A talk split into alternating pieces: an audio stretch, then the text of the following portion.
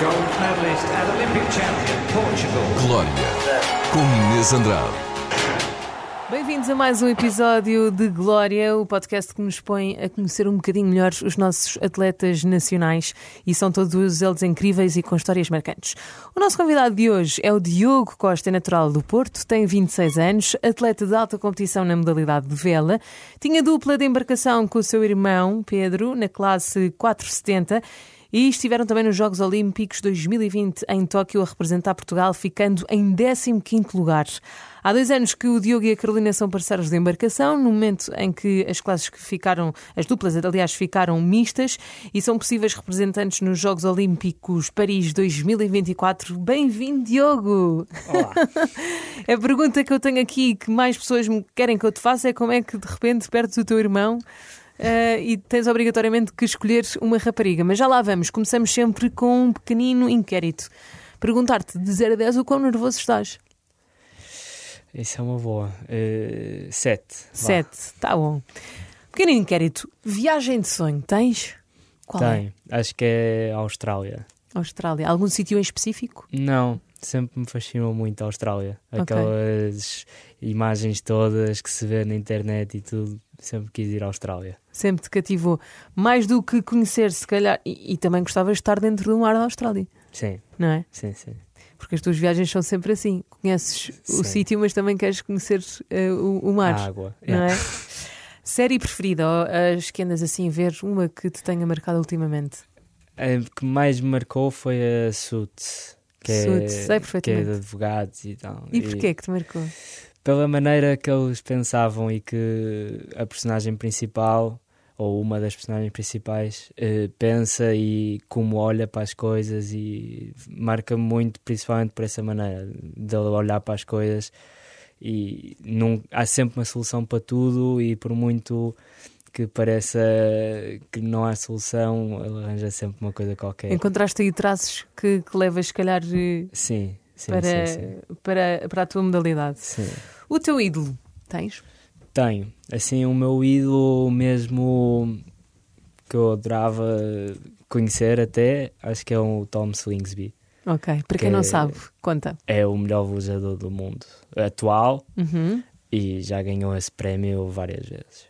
Então, se tivesses que levar alguém para jantar contigo e qualquer pessoa dizia que É. sim, eu acho que tu darias esse nome, não Sim, é? não ia ser muito romântico, mas... Não, mas não tem que ser um date, não é? Pode ser alguém experiente que te dê a, a sua visão e que te Exato. dê conselhos. Eu acho que era Sim. super, super esperto da tua parte. Comida preferida? Panados da minha avó. Panados. Panados é que é de frango? De É, peru? é. De peixe? De frango. De frango, com esparguete?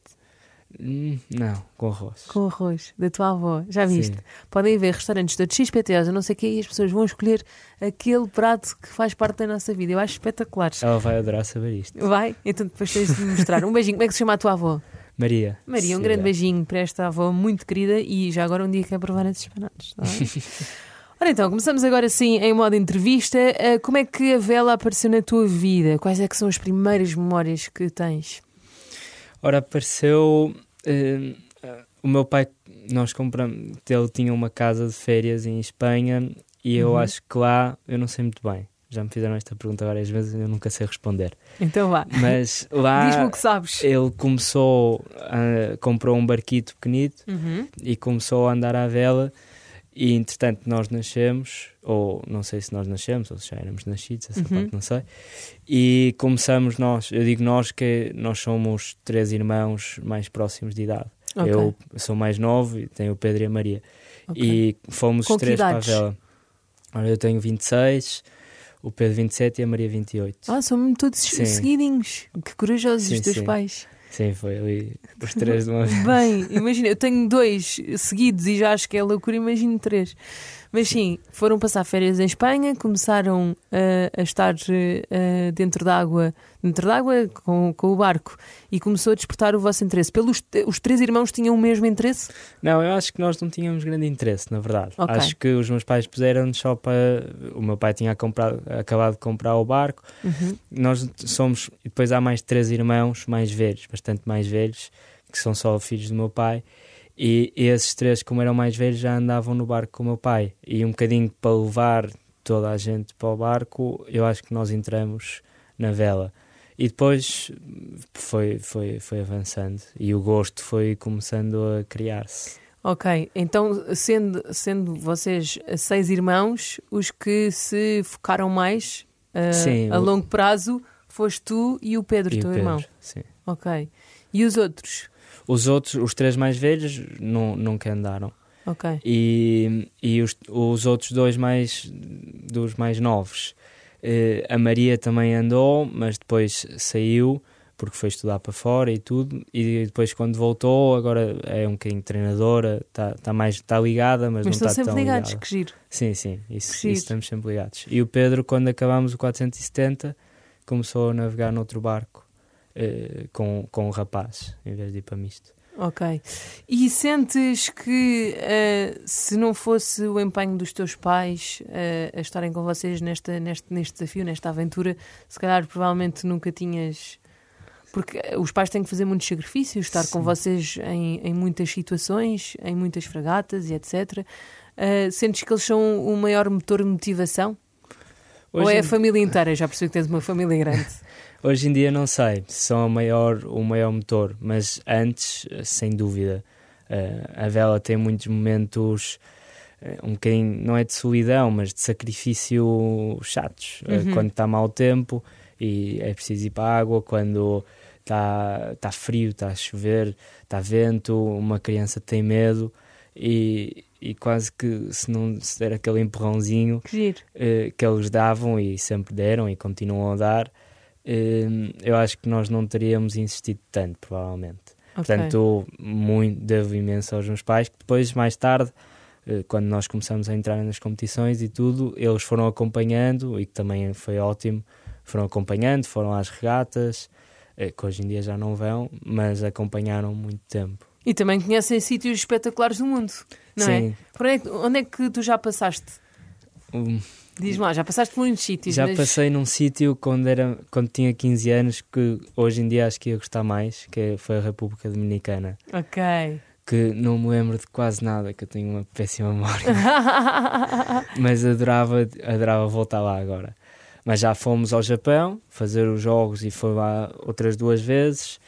Eh, e de resto acho que é mais aqui a Europa. Aqui na Europa vamos a muitos sítios, mas também são muitos sítios repetidos, porque o- Uhum. é, as épocas são sempre nos mesmos sítios. Então, Em março vamos sempre para a Palma de Maiorca, em abril vamos sempre para o sul de França, Uhum. e depois os treinos, esta campanha de Marselha, treinamos muito em Marselha. Ok.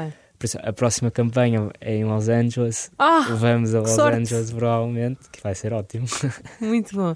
Esta é a pergunta que mais pessoas querem que eu faça. Eh, como é que tu, competindo com o teu irmão há tanto tempo, ainda por cima tiveram a experiência dos Jogos Olímpicos 2020 juntos, onde estiveram a fazer um ótimo, uma ótima pontuação para Portugal, desde já os meus parabéns. É. 15 um, lugar. Como é que de repente cria-se esta nova regra? Tu já estavas à espera ou não? Que tornassem a obrigatoriedade de duplas mistas. Sou- Soube-se uns anos antes. Soube-se Ok. que aquela campanha ia ser a última campanha de do- dois rapazes no- neste barco. Sendo tu toda a vida tiveste sempre em embarcação com o teu irmão, como é que, como é que tu lidaste a nível Sim. emocional? Foi E ele difícil também? porque os jogos, nós, principalmente o contexto todo, nós antes de, for- de ir para os jogos qualificámos porque ficámos em segundo no Mundial desse ano Uhum. e fomos para os jogos com umas expectativas mais altas do que o que conseguimos alcançar, pelo menos. sério? E então foi. Eu lembro-me de acabarmos a última regata e foi um, um descarregar de emoções grande, porque quer porque o campeonato das nossas vidas não, estava, não correu especialmente bem como nós achávamos que devia ter corrido, quer por isso mesmo, porque foi a despedida, pelo Ah, menos sim. para já, de, de navegarmos os dois e foi a despedida de um projeto de nove anos, salvo erro. Eh, Que há Muito nove tempo. anos que andávamos juntos, vivemos exatamente a mesma vida, andamos os dois na mesma escola, com os mesmos professores, que era uma escola pequenina, com os mesmos professores. Eu, ele estudou, está a acabar em Engenharia Civil, eu estudei o primeiro ano de Engenharia Civil, com os mesmos professores. Bolas? Eh, Quase gêmeos. Foi, foi, foi. Tínhamos grupos de amigos parecidos, no final de contas, vivemos quase a mesma vida. Portanto, a vossa química em embarcação era quase intuitiva. Sim, chega a uma altura que sim. Não é? E depois tu tens de aprender do zero a encontrar a química. Foi uma das perguntas que eu também fiz à Carolina. Tem, tem que encontrar uma química que não, não tem a certeza se vai dar certo. Não é? Sim, exato, nunca se tem a certeza. E, e, e- mas pronto, também não havia outra, outra, outra maneira de fazer as sim, coisas. sim, mas eu por acaso ouvi a Carolina e ela estava a explicar que era muito mais emocional e que tu, eh, ou seja, que eram os dois muito diferentes e que isso era bom porque às tantas era um equilíbrio eh, entre dois atletas diferentes dentro da mesma embarcação e eu achei isso interessante. Tu não sentes isso? Sim, sim, sentimos. Sen- Sinto eh, perfeitamente. Ou seja, somos, acho que somos um ótimo equilíbrio em muitas coisas. Quer na parte técnica, que ela tem uma maneira de fazer as regatas, eu tenho outra. Quer nessa parte emocional, que eu sou mais frio, mais eh, analisar as coisas por factos, e ela é muito mais, em- mais emotiva, mais eh, pronto, aconteceu isto, vou fazer isto. Eu, calma, não sei o que, vamos pensar. Não sei. E, e às tantas, há coisas que é preciso fazer como ela diz, e há coisas que é preciso fazer como eu disse, e acho que se conseguirmos encontrar esse equilíbrio, é, é quando temos melhores, eh, quando temos melhores resultados. Eh, mas claro, há dias mais difíceis que não Uhum. Claro. conseguimos encontrar esse equilíbrio Claro. eh, que nós não, por acaso, não discutimos muito, que é uma coisa muito comum nestas, nas equipas, nas duplas, que tomam, é preciso tomar muitas decisões na vela, então depois gera algumas discussões e tal. Eu e a Carolina não discutimos muito porque também temos essa parte boa que somos os dois bastante compreensivos Uhum. e percebemos que, que ninguém é perfeito e que eh, vai acontecer. Então há embarcações que têm gritaria? Sim, sim, Ah. sim. é Sim, sim. sério? Sim. Tipo, viste atletas de outras equipas e de outros países na gritaria? Ah, isso, vê-se sempre, então diz lá todos qual foi o país. Ah, todos os dias há um diferente. Agora, os que há mais, os que, os que acontece mais são os alemães, que são casados. Ah, é? Ah, Entre entre, marido e mulher não se mete a colher e vão fazer uma dupla os dois. Ah! Sim, Imagina sim. que se divorciam. Isso é sinistro. E É, depois levam mas, para casa. Exato. Ah, se calhar não foi boa ideia pôr isto misto. Mas eles andam muito bem. É? E tem bons Mas, resultados. mas aquilo, quando aquece, ui, é melhor não aparecer à frente deles. Meu Deus, tu estavas a dizer que tomam. hum, têm que tomar decisões e que às vezes não têm a certeza se as decisões que vão tomar vão ser as melhores. Uhum. Quais são as decisões mais complicadas que têm que tomar? Dependem de, de algum. Ou seja, dependem do vento, muitas vezes. Eu acho que há, Quais são as decisões mais difíceis de tomar? As mais difíceis todas não têm nada a ver com, com Condições. o- as condições. Acho que são mais, as mais difíceis é o rumo que queremos levar da nossa campanha. Ou seja, eh, o tempo é limitado e muitas vezes nós temos de escolher entre insistir na perfeição ou ficar eh, pelo um 8 sobre 10. Ok. E essas decisões é que às vezes eh, são muito difíceis porque não dá para fazer tudo perfeito. Não há tempo para isso. Esta campanha então foi especialmente curta, foram três anos, em que a Carolina começava do zero e para fazer tudo perfeito eh, é preciso muito mais do que três anos. Nós estamos a competir contra o sueco, por exemplo, para, que é, acho que é dos mais velhos da frota, que, que tem que leva tipo, pai, 15 anos no barco, não, mais, mais, pai, uns 20 anos no barco. Portanto, é, é só um exemplo, como ele há, há mais 5 ou 6, assim, que têm muita experiência e que esses sim, se calhar, podem, se- podem se focar em fazer tudo perfeito, mas nós não tínhamos esse tempo. Então, essas decisões, o que é que vai ser perfeito, o que é que Uhum. vai ser O que é que é 8 sobre prioritário, 10, se sei- calhar, não é? Exato. No final é isso. É, escolher as prioridades é sempre uma questão muito difícil. E o teu irmão eh, agora tem, tem uma parceira de embarcação? Não, ele tem um parceiro porque mudou de barco. Ok. Ele foi para os 49ers, que é um barco eh, masculino. Um, é um homem com, com um homem ainda. Ok. E depois tem o 49 FX, que é mulher com mulher. Ok, perguntar-te que realmente a, a vossa modalidade tem muitas. Muita, é, é complexo às vezes de, de se compreender. Para quem quer acompanhar a tua prova com a Carolina, eh, o que é que tem de saber, assim por base? Porque há várias, há várias provas diferentes dentro Sim. do mundo da vela, não é? Sim, na vela olímpica. No teu 470, o que é que as pessoas Ok. têm. Ou seja, tinha, aparecia uma senhora e dizia assim: Não percebo nada disto, explique-me lá como é que isto funciona para eu perceber e para eu compreender. Então, Nunca te aconteceu. Já, já. Pronto. Já eu, eu dei aulas de vela quando quando estava mais no Porto, que agora não estou tanto, Ok. e, e dava as primeiras aulas explicar. e era Então, olha, já tudo. estás, já estás aliado. A primeira, a primeira coisa, os barcos à vela não andam contra o vento.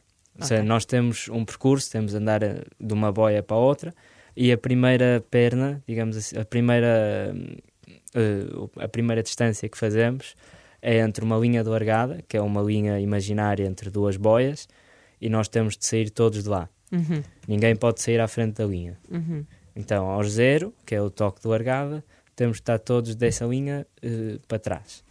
E vamos na- para a boia está na direção do vento. E como não pode, como o barco não pode andar contra o vento, temos de fazer decisões quando é que viramos, porque temos de fazer uns, uns zigue-zagues Ok. Para, para ir subindo, não é? Vamos dizer que é como umas escadas. Eh, umas escadas não, não dá para subir eh, em vertical. É Uhum. preciso ir subindo devagarinho e às vezes fazer aquelas escadas em caracol e tal. Pronto, então nós fazemos mais ou menos a mesma coisa. É, Gira essa analogia. é, Gostei. é, saiu-me agora. Sim, mas gostei. Então, é preciso saber quando é que se vira, quando é que fazemos as manobras e tal. Isso são as decisões táticas que nós chamamos. Pronto, e depois chegando a essa boia, assim, depois há pernas com, com o vento de lado, o vento de trás, que aí sim o barco vai para onde nós quisermos e já está. O problema é que às vezes o, o melhor ângulo que o vento, com o vento, do, vamos dizer, o melhor ângulo entre a direção do barco e o vento pode não ser o ângulo da boia. Então Ok. aí também entram outras decisões, que é vou mais apontado à boia e mais lento, ou faço mais distância, mas vou mais rápido. Pronto, aí há outra, uma data de, de perguntas que nós nos fazemos dentro do barco eh, para, decidir, para, para tomar essas decisões. Pronto, assim acho que Sim, Acho sim, que já deu. vela E quem é- chegar mais, mais rapidamente, Exatamente. Quem fizer nessas, nesses mais pontos rápido. todos, Exato. é quem, quem, Quem tem os ganha. melhores resultados. Sim. Correto? Perguntar-te também eh, se, se os, os barcos, já aconteceu acidentes dos barcos entre equipas bateram uns nos outros. Ah, eu sou especialista nisso. Então, então, e depois estraga-se? Como é que. Estraga-se. Estraga-se. Eu, acho, eu nunca afundei nenhum barco. Eu- Afundam barcos! mas já, mas É tipo Fórmula 1, quem tenha destru- afundado. fica tudo destruído. Então vocês têm que sempre ter um suplente. Temos um barco suplente. É tipo. Fórmula não 1. é, não é sempre, mas para os jogos, por exemplo, vamos ter um barco suplente montadito lá, preparado Não tão bom, provavelmente. Mas quase igualmente. igual. sim. Ok, ok. Então, Eh, mas explica-me, bates em barcos? Sim, a vela tem duas vertentes, digamos assim. Uma vertente mais que se chama a vertente offshore, que é regatas eh, transatlânticas, volta ao mundo e tal, que vêem-se ah, no horizonte, lá à distância, dizem que estão pertíssimos uns dos outros. Que essa parte eu não gosto nada. E Sim. depois tem mais a parte, digamos, do contacto, que é mais perto, os barcos mais perto uns dos outros e tal. E, e sim, de vez em quando há lá um. Mas é só os toquezinhos. Assim, Sim, não, nunca é muito violento, E até fica, porque. fica amolgado. Sim, fica amolgado, parte diretamente E também. depois vais pedir desculpa no fim? Eh, Eu tenho um bocado de dificuldade em pedir desculpa, eu sou Ah, muito é orgulhoso. E, Isto não é nada contigo, é segue para mim. mas no outro dia, com um suíço num treino, bati e, E e depois fui lá. Porque depois eh, acontece muitas vezes, eu acho que tenho razão, ele acha que tem razão, depois Ok. fica naquele impasse E e, é depois, aconteceu? normalmente, aí os treinadores, nos treinos, os treinadores vão e dizem: Não, tu é que tens razão, São os é tem. moderadores. Sim. E, e não, mas normalmente as pessoas são bastante vamos dizer, polites e, Sim, sim. e vão pedir desculpa e, e somos todos amigos em terra, a verdade é essa. Claro, claro. Na água é que às vezes aquilo aquece um bocadinho. Claro, claro. E depois ouves os gritos lá do casal alemão. Perguntar-te também hum, se tens algum ritual antes de entrarem em prova. Algum momento de concentração, alguma música que ouças. Não, já tive. Eh, há uns tempos, quando foi a pandemia, nós treinávamos com um treinador lá do Porto que é mesmo fanático do, do Futebol Clube do Porto. Ok. e dizia que quando ele andava, que é um velejador espetacular, ele, e quando ele navegava ouvia sempre o hino do Porto antes de entrar na água. Como é que ele se chama? É o Tiago Moraes. O E grande eu, Tiago Moraes. e eu experimentei, eu experimentei aquilo, mas não funcionou muito bem. E nunca mais ouviste, mas és do É, Porto. Sou do Porto, do, sou, sou, do sou ferreiro. Clube do Porto. Sim. Muito bom. Hum, queres ser motivo de orgulho para alguém? Alguém especial, não digo, mas para os meus pais. Sim, para os meus pais, sim. Sentes essa boa pressão? Sim, sim. é uma sim. pressão saudável? Sim. sim, Continuas com saudades de ter a embarcação com o teu irmão? Às vezes sim, mas, mas acho que, que foi bom termos separado também. O que é que foi o melhor para ti nesta, nesta mudança? Foi ter começado do zero. Uhum. Eh, eu gosto muito de trazer pessoas de fora que não saibam nada do projeto para ter uma visão limpa. Eu acho que isso também me aconteceu. Foi começar do zero com uma visão limpa das coisas. Sair também da zona de viciado. conforto, Sim, provavelmente. também. Também foi uma mudança. eh, Quando nós no princípio, quando trabalhávamos com a psicóloga, ela dizia-me sempre que eu posso não ter mudado a minha posição no barco, mas a minha, ou seja, o que eu faço enquanto timoneiro é completamente diferente do que fazia antes. Portanto, a minha posição física não mudou, mas o que eu tenho de fazer mu- mudou tudo. Falaste em psicóloga. Vocês têm acompanhamento psicológico? Temos, temos, Mas é importantíssimo. Pessoalmente ou, ou é assim exigido ou é uma vontade vossa? Não é exigido. Nós, aliás, somos mais nós que exigimos. Eh, e, e o Comitê Olímpico tinha a Ana Bispo Ramires, que é ótima e que nos tem ajudado muito. Tem Sentes tem, que faz tem sido uma parte importantíssima. Sim, sim. Sim, porque vocês, apesar de tudo, estão, estão, é, é competição, uma competição muito, muito grande e que cria provavelmente também noutras modalidades alguma pressão e acho que ainda não se fala muito ah, no desporto sobre saúde mental, mas vocês vivem sob muita pressão. Alguns lidam Sim, melhores, é- outros não. É pressão e é- há uma coisa que as pessoas às vezes não, não, não percebem bem: é que nós convivemos com o nosso companheiro de trabalho 24 horas sobre 24. Uhum. Durante. Nós, o ano passado, fizemos tipo 200 e muitos dias fora de casa. E todos esses 200 e tal dias, nós estamos com outra pessoa 24 horas. É a última pessoa que vemos antes de dormir e a primeira pessoa quando acordamos. E isso é muito difícil. Ou seja, uma pessoa normal trabalha, chega às 6 da tarde, vai-se embora e, se quiser, não tem de falar com outra pessoa de trabalho até às 9 da manhã do dia seguinte. Mas. Mas nós não, nós, nós é. E a vossa relação tem que ser o máximo tranquila e, Claro, e maravilhosa, porque claro. se, se tornar tóxica, depois também levam isso para o mar, não é? Exato, é como o casal. Exato. o casal deve ter assuntos para resolver o casal alemão. Olha, que conselhos é que dás para futuros atletas na tua modalidade de vela? que nunca desistam. Eu, eu acho mesmo que não são os, são muito bons os atletas que chegam ao- aos Jogos Olímpicos, mas nem sempre são os melhores das nossas gerações, porque eles, os melhores normalmente acabam por desistir. E nós, se não desistirmos, vamos chegar lá com certeza. Já alguma vez pensaste em desistir? Já, mas, mas depois acabou por me e o que é que se estava a fazer desistir? Importante tocar neste ponto. Estava a fazer porque via que as coisas não estavam a avançar eh, como eu achava que deviam avançar. Tanto com o Pedro como com a Carolina, já houve, já houve momentos assim Já tivesses mais... duas grandes crises na, na, Sim, na tua carreira. sim, sim. Com o Pedro tive mais do que com a Carolina até, mas... Ou seja, momentos em que nós trabalhamos, trabalhamos, trabalhamos e estamos a dar tudo o que podemos, mas as coisas não acontecem. E isso, isso uma pessoa fica frustrada e, e, é, e aí é preciso ter, lá está, calma para pa, pa ser, A ponderação. sim, para Estás a, ser, est- estás a ser muito generoso em, em abrir-te e, e contares isso, porque é uma fragilidade, apesar de tudo, apesar de teres ultrapassado, e às vezes não existem estes exemplos, porque as pessoas não se querem expor e não, não se sentem à vontade, quando isto é a coisa mais normal do- do mundo. Claro, Todas as relações e todo- to- todas as coisas que gostamos muito passam por eh, altos e baixos. E eu acho que está a ser muito generoso da tua parte estares a expor eh, com tanta facilidade isso, porque de certeza que vais ser um exemplo e és um, um exemplo e uma inspiração para, para, futuros, para futuros atletas. Qual é que é a melhor sensação que podes ter depois de uma prova? Ui. Além do resultado. é o sentimento de termos cumprido ah, um desafio, de mais, mais um passo dado para, para um objetivo, e quando o objetivo é cumprido, é o sentimento de cumprimento esse, do, obje- do objetivo é, é ótimo. Tu uh, estiveste nos Jogos Olímpicos, 15 lugar, para ti não foi suficiente. Não. Mesmo estando nas notícias, no, nas capas de, de muitos, de Não, muitos meios de comunicação.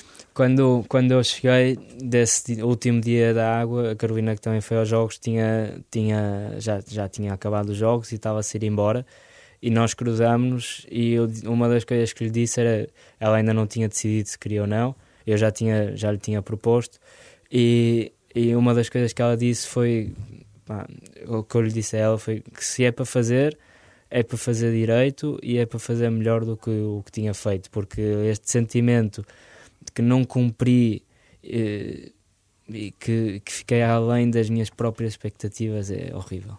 Eu não acredito, não, ou seja, por acaso ainda não, nunca me aconteceu a coisa de lutar para ir a uns jogos e não conseguir. Por exemplo, há um alemão também que anda há anos e ele está quase sempre por um fio e, e ainda não foi. E eu não sei como é que me sentiria aí, mas acho que me sentia muito, muito mal. Pois, e esse claro, sentimento é terrível. Claro. Portanto, Claro. foi uma das coisas que eu disse à Carolina que era, se era para fazer esta campanha, era para fazer perfeito o melhor que, que pudéssemos. Mas acho que tens uma, uma belíssima companheira, porque Sim, ela parece ser muito exigente e também organizada na, na forma como estrutura a sua vida, ao conciliar eh, a faculdade, eh, a história que ela contou, que vale a pena também ouvir esse, esse episódio. Última pergunta: o que é que tu gostavas que dissessem sobre ti, enquanto atleta e depois enquanto pessoa?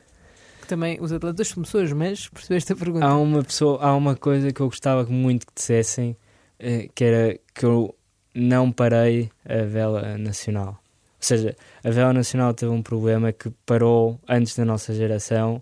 Ok. O do Eduardo também veio. Eh, o Eduardo é o mais velho da geração de agora. Deste, deste hype que a Vela teve, Sim. se calhar. E, e entre o Eduardo e a geração que passou, Uhum. há uma lacuna gigante. E aí, um bocado por culpa de toda a gente, eh, eu, eu não gostava de ser, ser lembrado como isso. Que me que dissessem, não, aquele gajo eh, foi uma das razões para Fez a ela ter parado. Uhum. E gostava muito que houvesse um seguimento. Muito bem. Olha, eh, adorei conversar contigo. Eh, ah, falta dizer uma coisa. O que é que tu dizias eh, a nível pessoal? O que é que gostavas que dissessem sobre ti? Sou um gajo porreiro. É? muito bem. Gostei muito, muito de conhecer, Diogo. Até temos o mesmo apelido. Portanto, não vou esquecer. Há uma pessoa da minha família com, a tua, com o teu nome. Eh, portanto, olha, queria. Isto é, não, não interessa para nada este, este- esta informação, mas precisa-me dizer.